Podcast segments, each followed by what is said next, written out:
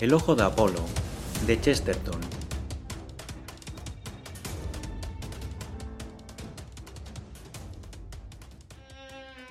Esa extraña bruma centelleante, confusa y transparente a la vez, que es el secreto del Támesis, iba pasando del tono gris al luminoso, a medida que el sol ascendía hacia el cenit de Westminster, cuando dos hombres cruzaron el puente de Westminster.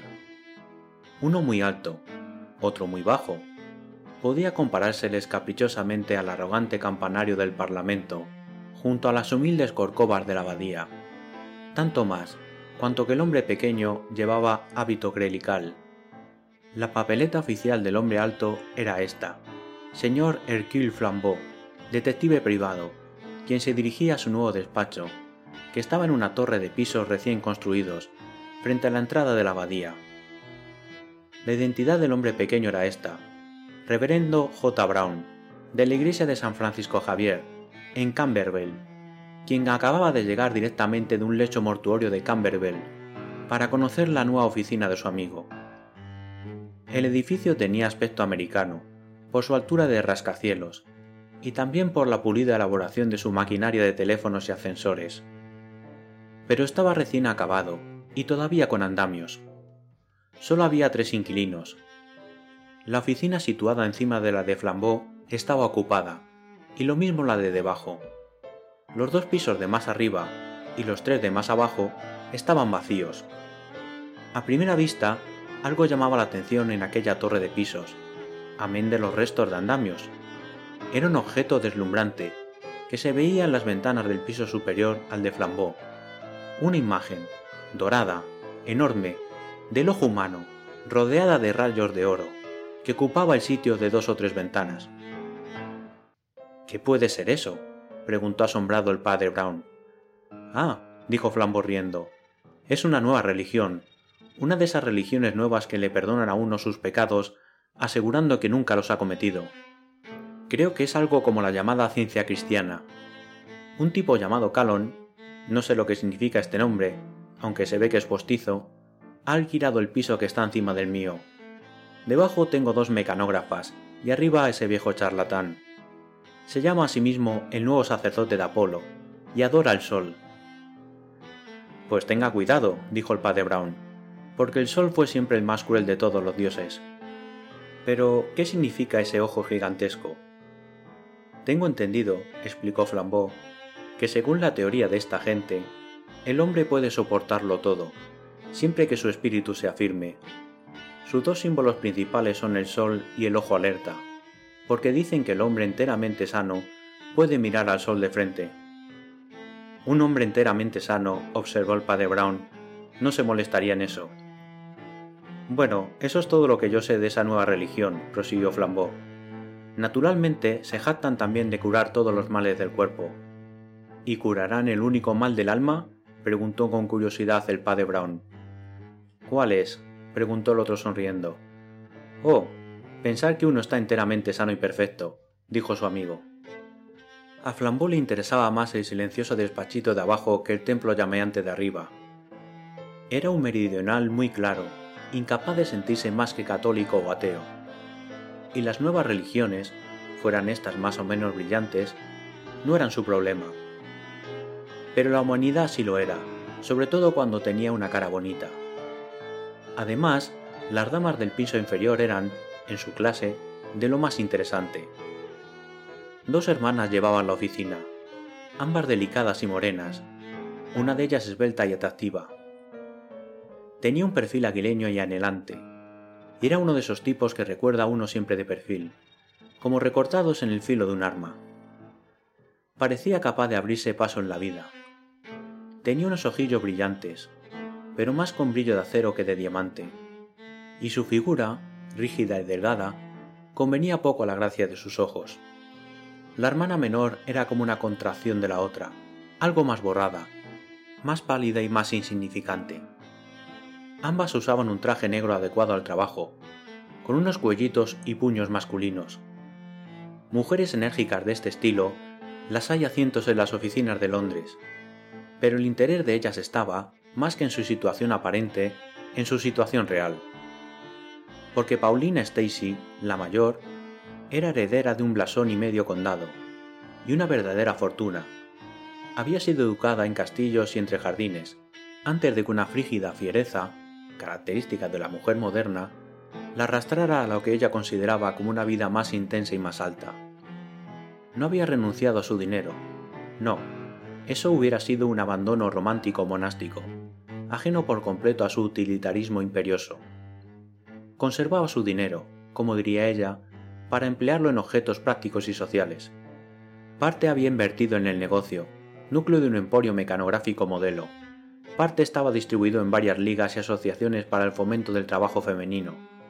Hasta dónde Juana, su hermana y asociada, compartía este idealismo algo prosaico, nadie lo sabía a punto fijo, pero seguía a su hermana mayor con un afecto de perro fiel, que en cierto modo era más atractivo, por tener un toque patético, que el ánimo altivo y riguroso de la otra.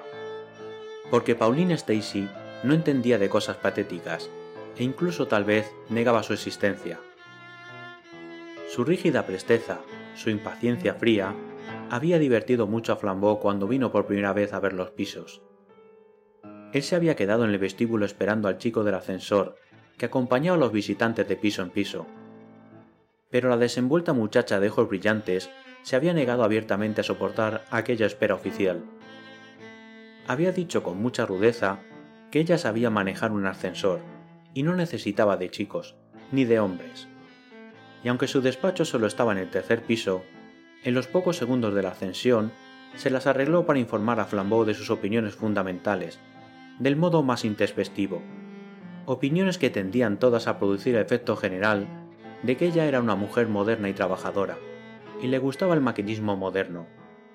Y sus ojos negros ardían de ira contra los que rechazaban la ciencia mecánica, y añoraban el retorno de la era romántica. Todo el mundo debiera ser capaz de manejar una máquina, tal como ella el ascensor y hasta parece que no le agradó que Flambeau abriera la puerta para cederle el paso. Y el caballero continuó la ascensión hacia su departamento, sonriendo con un sentimiento de complejo al recuerdo de tanta independencia y fogosidad. Sin duda, era una mujer temperamental, de un temperamento inquieto y práctico. Los ademanes de aquellas manos frágiles y elegantes eran súbitos y hasta destructores. Flambeau entró una vez en la oficina de la muchacha para encargar una copia, y se encontró con que la muchacha acababa de arrojar en mitad de la estancia unas gafas de su hermana, y estaba pateándolas con saña.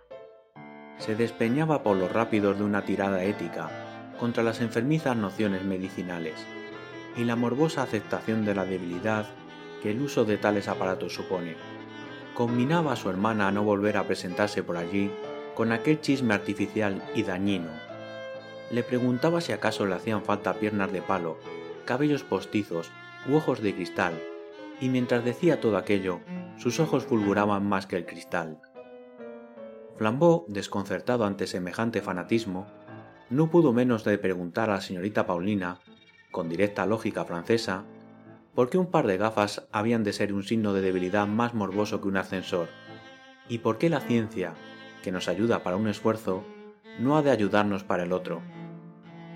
Eso es muy distinto, dijo Paulina Stacy, pomposamente. Las baterías, los motores y cosas por el estilo son signos de la fuerza del hombre. Sí, señor Flambeau, y también de la fuerza de la mujer. Ya hablaremos de esas grandes máquinas que devoran la distancia y desafían al tiempo. Eso es superior y espléndido. Esa es la verdadera ciencia. Pero estos miserables parches y remedios que venden los doctores... Bueno, son signos de cobardía. Los doctores andan prendiéndole a uno los brazos y las piernas como si fuéramos unos mutilados o cojos de nacimiento, unos esclavos de nacimiento. Pero yo he nacido libre, señor Flambeau. La gente se figura que necesita todo eso, porque ha sido educada en el miedo, en vez de ser educada en el poder y el valor. Así también las estúpidas niñeras dicen a los niños que no miren al sol, de suerte que los niños no pueden ya mirarlo sin pestañear. Pero ¿cuál es, entre todas las estrellas, la estrella que yo no puedo mirar de frente? El sol no es mi señor, y yo abro los ojos, y lo miro siempre que me da la gana. Los ojos de usted, dijo Flambeau haciendo una reverencia completamente extranjera, bien pueden deslumbrar al sol. Flambeau se complació en echar un piropo a la belleza extraña y arisca, en parte porque estaba seguro de que eso la haría perder su aplomo, pero cuando subió la escalera para regresar a su oficina, dio un resoplido y dijo para sí, de modo que ésta ha caído en las manos del brujo de arriba y se ha dejado embaucar por su teoría del ojo de oro. Porque, aunque poco sabía y poco se preocupaba de la nueva religión de Calon, ya había oído hablar de la teoría aquella de contemplar al sol de frente. Pronto se dio cuenta de que la unión espiritual entre el piso de arriba y el de abajo era cada vez más estrecha. El llamado Calón era un tipo extraordinario y muy digno, en el sentido físico, de ser pontífice de Apolo. Era casi de la estatura de Flambeau y de mejor presencia, con unas barbas de oro, hermosos ojos azules y una melena de león. Era, por estatura, la bestia blonda de Nietzsche, pero toda su belleza animal resultaba aumentada, iluminada y suavizada por una inteligencia y una espiritualidad genuinas. Parecía, ciertamente, uno de aquellos grandes reyes sajones, pero de aquellos que fueron santos.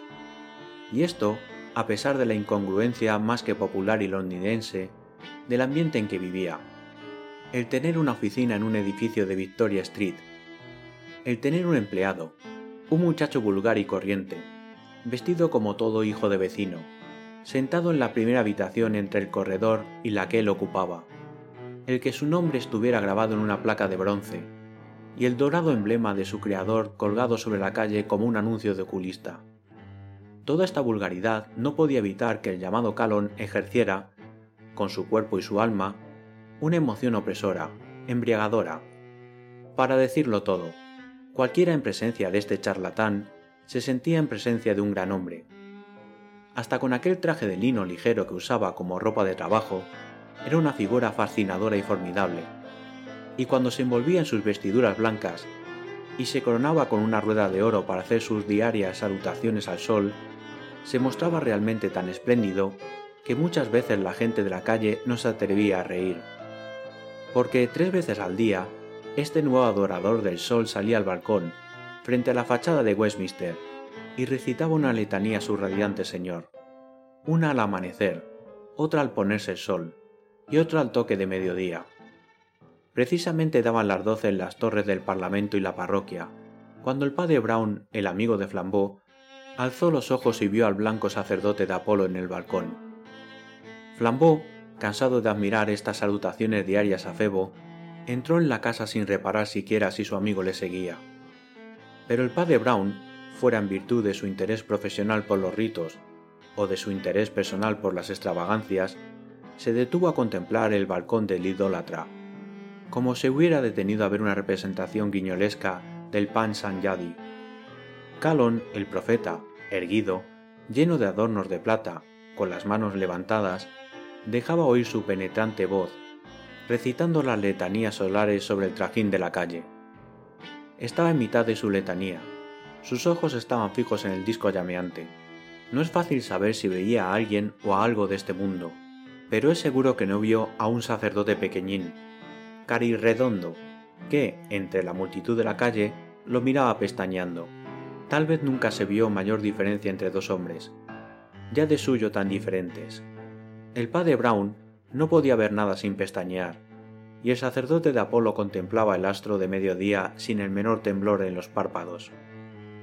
Oh sol, gritaba el profeta, oh estrella demasiado grande para convivir con las demás, oh fuente que fluyes mansamente en los secretos del espacio, Padre blanco de toda blancura, de las llamas blancas, las blancas flores y las cumbres albeantes, Padre más inocente que la más inocente de tus criaturas, oh pureza primitiva, en cuya serenidad perenne. En aquel momento se oyó un ruido, y se produjo como una fuga y un estallido de cohete, entre estridencias y alaridos. Cinco hombres entraban precipitadamente en la casa, al tiempo que otros tres salían de ella a toda prisa, y por un instante todos estorbaron el paso.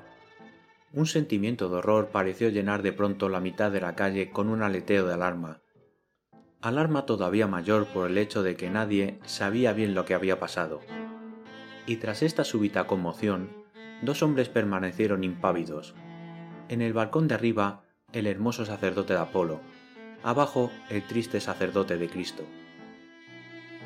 Por fin apareció en la puerta, dominando el tumulto, la enorme y titánica figura de Flambeau.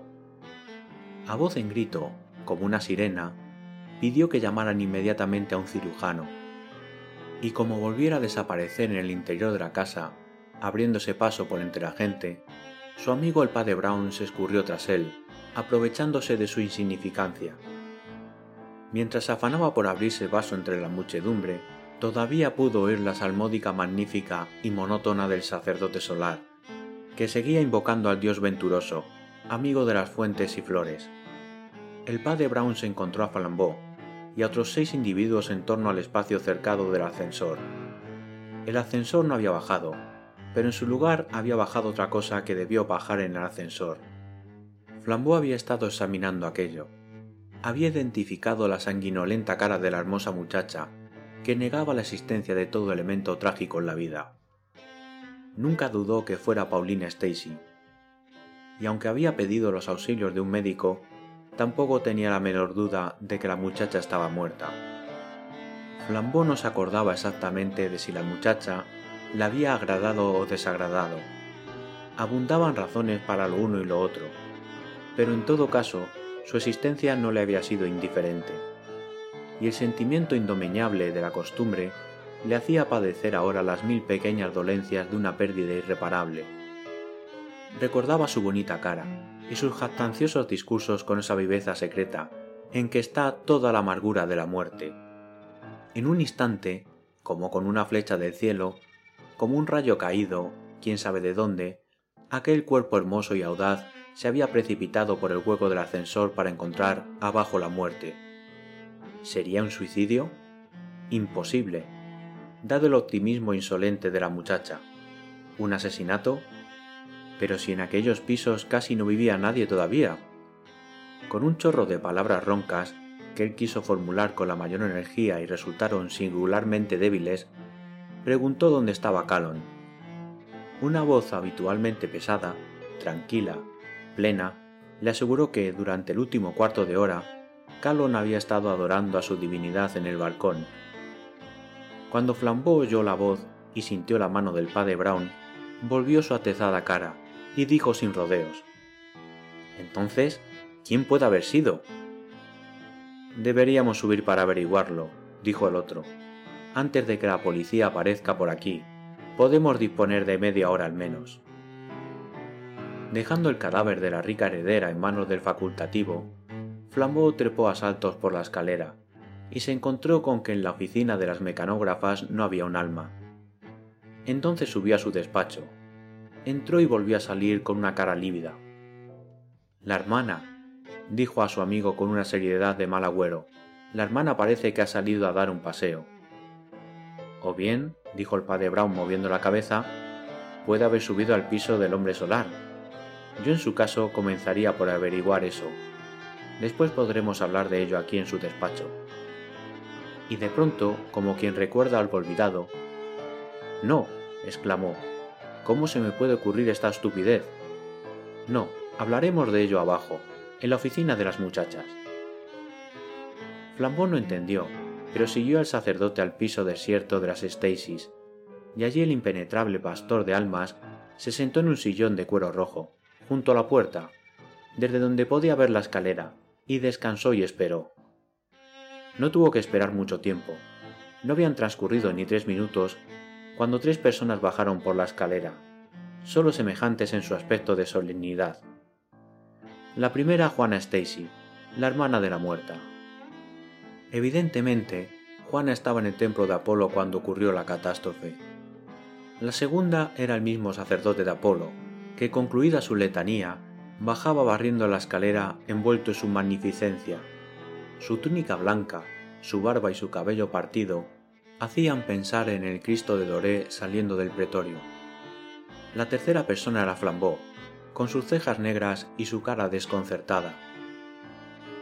La señorita Juana Stacy, vestida de negro, con el ceño contraído y con algunos prematuros toques grises en los cabellos, se dirigió a su escritorio y arregló los papeles con un golpe seco y práctico. Este simple acto devolvió a todos al sentido de la realidad. Si la señorita Juan Stacy era una criminal, era una criminal serena. El padre Brown la contempló con una sonrisita extraña, y sin dejar de mirarla, habló así, dirigiéndose a otro. Profeta, probablemente se dirigía a Calon. Quisiera que me contestara usted algunas preguntas sobre su religión. Muy honrado, dijo Calon inclinando la cabeza, todavía coronada. Pero no sé si he entendido bien. Mire usted, se trata de esto, dijo el padre Brown de una manera francamente recelosa. Dicen que si un hombre tiene malos principios, es por su culpa en buena parte. Pero conviene distinguir al que decididamente ofende a su buena conciencia de aquel cuya conciencia está nublada por el sofisma. Ahora bien, ¿usted cree realmente que el asesinato es un acto malo? ¿Es acaso eso una acusación? preguntó Calón tranquilamente. No, contestó Brown con igual corrección. Es el alegato de la defensa. En la vasta y misteriosa quietud del salón, el profeta de Apolo se levantó lentamente, y se diría que aquello era la salida del sol. Llenó el salón con su luz y vida de tal modo que lo mismo hubiera podido llenar con la fuerza de su presencia toda la llanura de Salisbury. Su forma envuelta en ropajes pareció adornar toda la habitación con tapices clásicos. Su ademán épico parecía alargarla en perspectivas indefinidas, de suerte que la figurita negra del clérigo moderno resultó allí como una falta, como una intrusión, como una mancha negra y redonda sobre la esplendorosa túnica de Hélade. Al fin nos hemos encontrado, Caifás, dijo el profeta. Tu iglesia y la mía son las únicas realidades de esta tierra. Yo adoro al sol, y tú la puesta de sol. Tú eres sacerdote de Dios moribundo, y yo de Dios en plena vida. Tu calumniosa sospecha es digna de tu sotana y tu credo. Tu iglesia no es más que una policía negra. No sois más que espías y detectives que tratan de arrancar a los hombres la confesión de sus pecados, ya por la traición, ya por la tortura. Vosotros haréis que los hombres confiesen su crimen, yo los sacaré convictos de inocencia. Vosotros los convenceréis de su pecado, yo de su virtud. Oh lector de libros nefandos, una palabra más antes de que, para siempre, disipe tus pesadillas miserables. No eres capaz de entender hasta qué punto me es indiferente el que tú intentes o no convencerme. Lo que tú llamas desgracia y horror es para mí lo que es para el adulto el ogro pintado en los libros de los niños. Dices que me ofreces el alegato de mi defensa.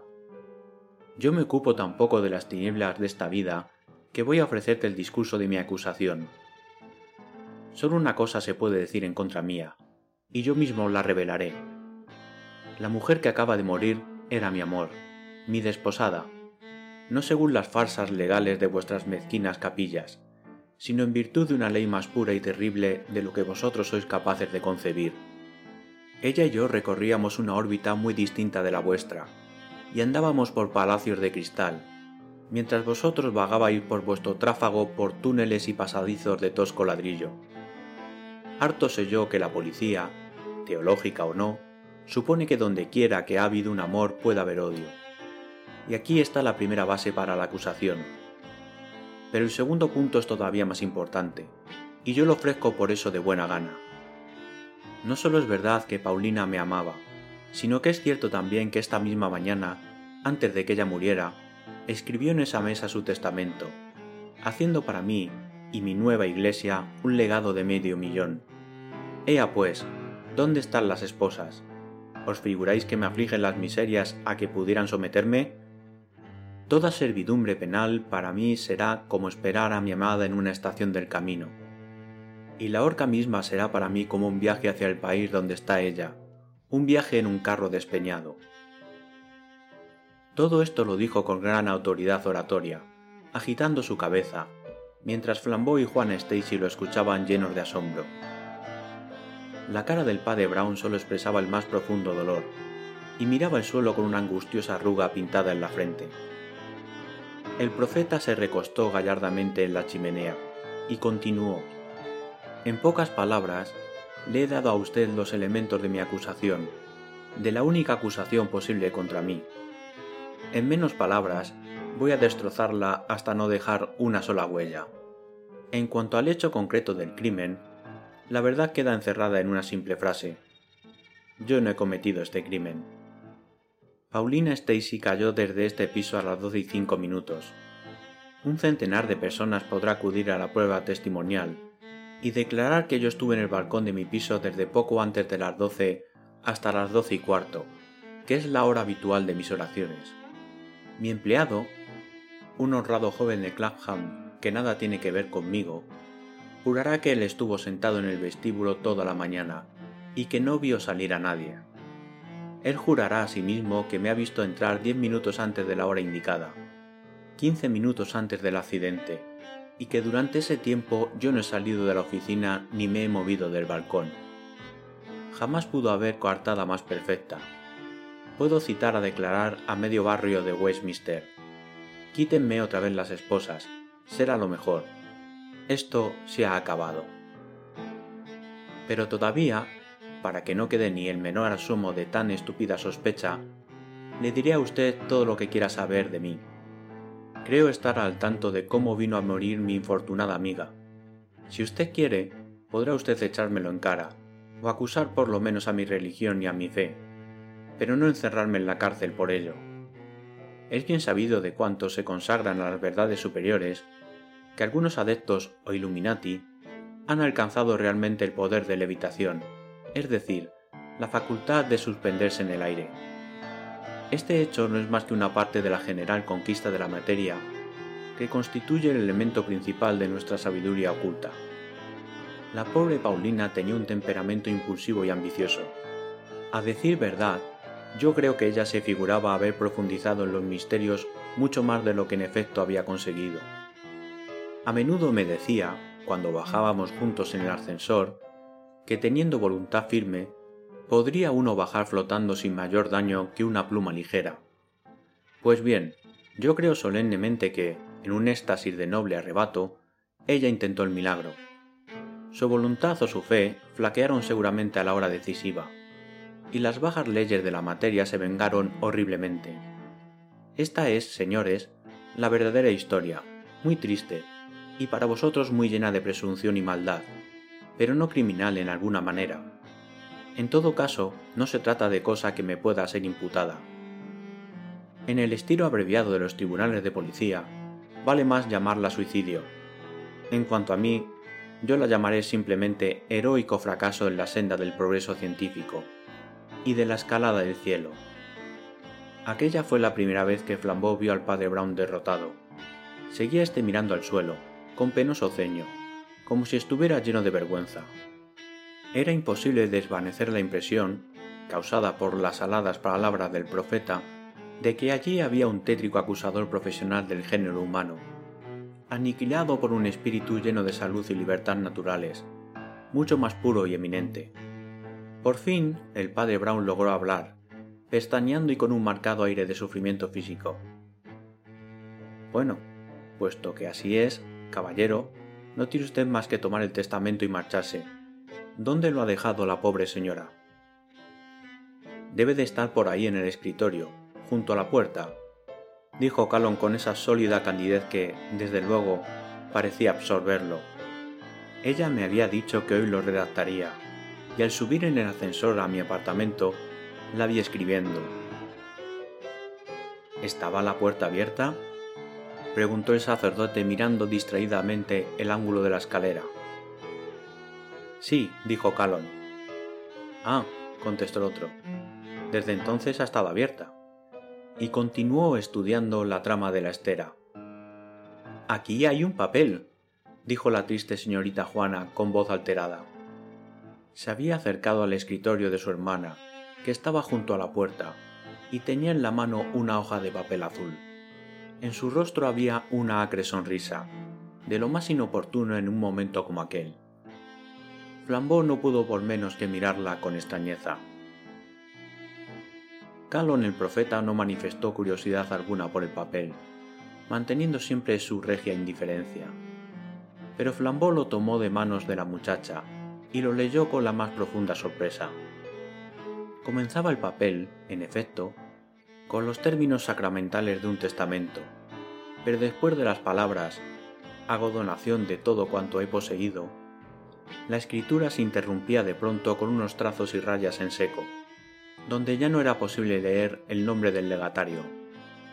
Flambeau, asombrado, mostró a su amigo el clérigo el testamento incompleto. El clérigo le echó una ojeada y se lo pasó, sin decir palabra, al sacerdote del sol. Un instante después, el pontífice, con sus espléndidos ropajes talares, cruzó la estancia en dos brincos, e irguiéndose cuán largo era frente a Juana Stacy, con unos ojazos azules que parecían salírsele de la cara, dijo ¿Qué trampa endiablada es esta? gritó. Esto no es todo lo que escribió Paulina. Todos se quedaron sorprendidos al oírle hablar en un tono de voz tan diferente del primero. En su habla se notaba ahora un gangueo yanqui no disimulado. Toda su grandeza y buen inglés se le cayeron de encima como una capa. Esto es lo único que hay en el escritorio, dijo Juana, y se le quedó mirando con la misma sonrisilla perversa. De pronto aquel hombre empezó a proferir blasfemias y a desembuchar cataratas de palabras incrédulas. Aquella manera de abandonar la máscara era realmente penosa. Era como si a un hombre se le cayera la cara que Dios le dio. Cuando se cansó de maldecir, gritó en perfecto dialecto americano. Oiga usted, yo seré un aventurero, pero me está pareciendo que usted es una asesina. Sí, caballeros, aquí tienen ustedes explicado su enigma, y sin recurrir a la levitación. La pobre muchacha escribe un testamento en mi favor. Llega su malvada hermana, pugna por arrancarle la pluma, la arrastra hasta la reja del ascensor, y la precipita antes de que haya podido terminarlo. Voto tal, traigan otra vez las esposas. Como usted ha dicho muy bien, replicó Juana con horrible calma, el ayudante de usted es un joven muy honrado, que sabe bien lo que vale el juramento, y jurará sin duda ante cualquier tribunal que yo estaba arriba, en el piso de usted, preparando ciertos papeles que había de copiar a máquina, desde cinco minutos antes hasta cinco minutos después de que mi hermana cayera por el hueco del ascensor. También el señor Flambeau le dirá a usted que me encontró arriba. Hubo un silencio. ¿Cómo? exclamó Flambeau. ¿Entonces Paulina estaba sola cuando cayó y se trata de un suicidio? Estaba sola cuando cayó, dijo el padre Brown, pero no se trata de un suicidio. Entonces, ¿cómo murió? preguntó Flambeau con impaciencia. Asesinada, pero si estaba sola, objetó el detective. Fue asesinada cuando estaba sola, contestó el sacerdote. Todos se le quedaron mirando, pero él conservó su actitud de desaliento, su arruga en la frente y aquella sombra de pena o vergüenza impersonal que parecía invadirlo. Su voz era descolorida y triste. Lo que yo necesito saber, gritó Calon lanzando otro voto, es a qué hora viene la policía a detener a esta hermana sanguinaria y perversa. Ha matado a uno de su sangre, y a mí me ha robado medio millón, que era tan sagrado y tan mío como... Pero oiga usted, oiga usted, profeta, interrumpió Flambeau con ironía. Recuerde usted que todo el mundo es ilusión vana. El hierofante del áureo sol hizo un esfuerzo para volver a su pedestal, y dijo, Si no se trata solo de dinero, aunque esa suma bastaría para propagar la causa en todo el mundo. Se trata de los deseos de mi amada. Para Paulina todo esto era santo. En los ojos de Paulina... El padre Brown se levantó de un salto, tan bruscamente que derribó el sillón. Estaba mortalmente pálido, pero parecía encenderlo una esperanza. Sus ojos llameaban. Eso es, gritó con voz clara. Pero hay que comenzar, en los ojos de Paulina, el esbelto profeta retrocedió espantado ante el diminuto clérigo y gritó ¿Qué quiere usted decir? ¿Qué pretende usted hacer? En los ojos de Paulina, repitió el sacerdote, con los suyos cada vez más ardientes. Continúe usted, continúe usted, en nombre de Dios. El más horrible crimen que pueden inventar los demonios es más leve después de la confesión. Confiese usted, se lo imploro. Continúe usted, continúe usted, en los ojos de Paulina. Déjeme usted en paz, demonio, tronó Calón, luchando como un gigante amarrado. ¿Quién es usted? Usted, espía maldito, para envolverme en sus telarañas y atisbar así y escudriñarme el alma. Déjeme usted irme en paz. ¿Debo detenerlo? preguntó Flambeau saltando hacia la puerta, que ya Calón tenía entreabierta. No, déjelo usted salir, dijo el padre Brown, con un suspiro hondo y extraño que parecía salir del fondo del universo. Deje usted salir a Caín, porque pertenece a Dios. Cuando aquel hombre hubo salido, sobrevino un largo silencio, que fue, para la impaciencia de Flambeau, una agonía de interrogaciones. La señorita Juana Stacy se puso con la mayor frialdad a arreglar los papeles de su escritorio. Padre, dijo al fin Flambeau, es mi deber, no solo es cuestión de curiosidad, es mi deber averiguar, si es posible, quién cometió el crimen. ¿Cuál crimen? preguntó el padre Brown. El crimen que nos ocupa, naturalmente, replicó su amigo con impaciencia. Es que se trata de dos crímenes, explicó Brown, crímenes de muy distinta condición, y también de dos criminales distintos. La señorita Juana Stacy, habiendo juntado sus papeles, echó la llave al cajón. El padre Brown siguió haciendo de ella tan poco caso como ella parecía hacerle a él. Los dos crímenes, observó, fueron cometidos aprovechándose de la misma debilidad de la misma persona, y luchando por arrebatarle su dinero. El autor del crimen mayor tropezó en su camino con el crimen menor. El autor del crimen menor fue el que se quedó con el dinero. Oh, no hable usted como un conferenciante, gritó Flambeau. Dígalo usted en pocas palabras. Puedo decirlo en una sola palabra, contestó su amigo. La señorita Juan Stacy con una muequecilla de persona ocupada, se puso ante el espejo su sombrero negro de trabajo, y mientras la conversación continuaba, tomó su bolsa y su sombrilla y salió de la habitación. La verdad, dijo el padre Brown, está en una sola y breve palabra. Paulina Stacy era ciega. ¿Ciega? repitió Flambeau, irguiendo lentamente su enorme estatura. Estaba condenada a ello por nacimiento, continuó Brown su hermana la hubiera obligado a usar gafas si ella lo hubiera consentido. Pero su filosofía o su capricho era que no debe uno aumentar estos males sometiéndose a ellos. No admitía, pues, la nebulosidad de su vista, o trataba de disipar la fuerza de voluntad. Su vista, sometida a semejante esfuerzo, fue empeorando, pero todavía faltaba el último y agotador esfuerzo. Y sobrevino con ese precioso profeta, o como se llame, que la enseñó a mirar de frente al sol. A esto llamaban la aceptación de Apolo. Ay, si estos nuevos paganos fueran siquiera antiguos paganos, serían un poco mejores. Los antiguos paganos sabían que la simple y cruda adoración de la naturaleza tiene sus lados crueles. Sabían bien que el ojo de Apolo ciega y consume. Hubo una pausa, y el sacerdote continuó con una voz suave y algo quebrada. No es seguro que este hombre infernal la haya vuelto ciega a propósito, pero no cabe duda de que se aprovechó deliberadamente de su ceguera para matarla. La sencillez misma del crimen es abrumadora. Ya sabe usted que tanto él como ella subían y bajaban en el ascensor sin ayuda del empleado. También sabe usted que este ascensor se desliza sin el menor ruido. Callon subió en el ascensor hasta este piso y pudo ver, por la puerta abierta, a la muchacha, que escribía con toda la lentitud de quien ha perdido la vista el testamento prometido.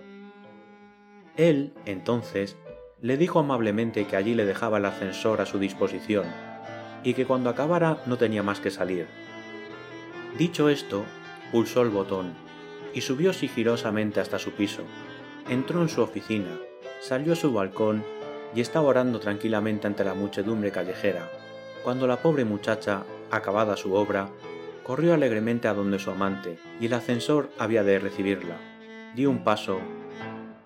No, gritó Flambeau. Con solo haber pulsado ese botón, continuó el curita con la voz descolorida que usaba para describir las cosas horribles, debió haber ganado medio millón. Pero el negocio se frustró. se frustró porque dio la pícara casualidad de que otra persona codiciaba también ese dinero, persona que también conocía el secreto de la ceguera de Paulina. En este testamento había algo de lo que nadie se había dado cuenta. Aunque incompleto y sin firma de la autora, ya lo habían firmado como testigos alguna empleada y la otra señorita Stacy. Juan había firmado anticipadamente, diciendo, con un desdén de las formas legales típicamente femenino, que ya lo acabaría Paulina después. Es decir, que Juana quería que su hermana firmara el testamento sin ningún testigo en el momento de la firma. ¿Por qué? Pienso en la ceguera de Paulina, y creo que seguro que Juana lo que se proponía al desear que Paulina firmara sin testigos era sencillamente que Paulina fuera incapaz de firmarlo, según voy a explicar. Esta gente suele usar siempre plumas estilográficas. Para Paulina era una verdadera necesidad. Ella, por el hábito y la fuerza de voluntad, era capaz todavía de escribir como si conservara ilesa la vista pero le era imposible darse cuenta de cuándo había que mojar la pluma en el tintero. De suerte que su hermana era la encargada de llenar las plumas, y todas las llenaba con el mayor cuidado, menos una que dejó de llenar también con el mayor cuidado. Y sucedió que el resto de la tinta bastó para trazar una línea, y luego se agotó. Y el profeta perdió mil libras esterlinas, y cometió por nada uno de los asesinatos más brutales y más brillantes que registra la historia. Flambeau se dirigió a la puerta y oyó los pasos de la policía, que subía por la escalera. Para poder en diez minutos reconstruir el crimen de Calon, dijo, volviendo al lado de su amigo, habrá usted tenido que hacer un esfuerzo endemoniado. El padre Brown se agitó en su asiento. ¿El crimen de Calon? repuso. No. Más trabajo me ha costado poner en claro el de la señorita Juana y la estilográfica. Yo comprendí que Calon era el criminal antes de entrar en esta casa. No exagere usted, dijo Flambeau. No, lo digo en serio, contestó el sacerdote. Le aseguro a usted que comprendí que era él quien lo había hecho, aún antes de saber qué era lo que había hecho. ¿Cómo es posible? Estos estoicos paganos, dijo el padre Brown reflexivo, siempre fracasan por su exceso de energía. Hubo un ruido, un griterío en la calle y a pesar de todo, el sacerdote de Apolo no se inmutó, ni siquiera miró a la calle. Yo no sabía de qué se trataba, pero comprendí que era algo que a él no le cogía de sorpresa.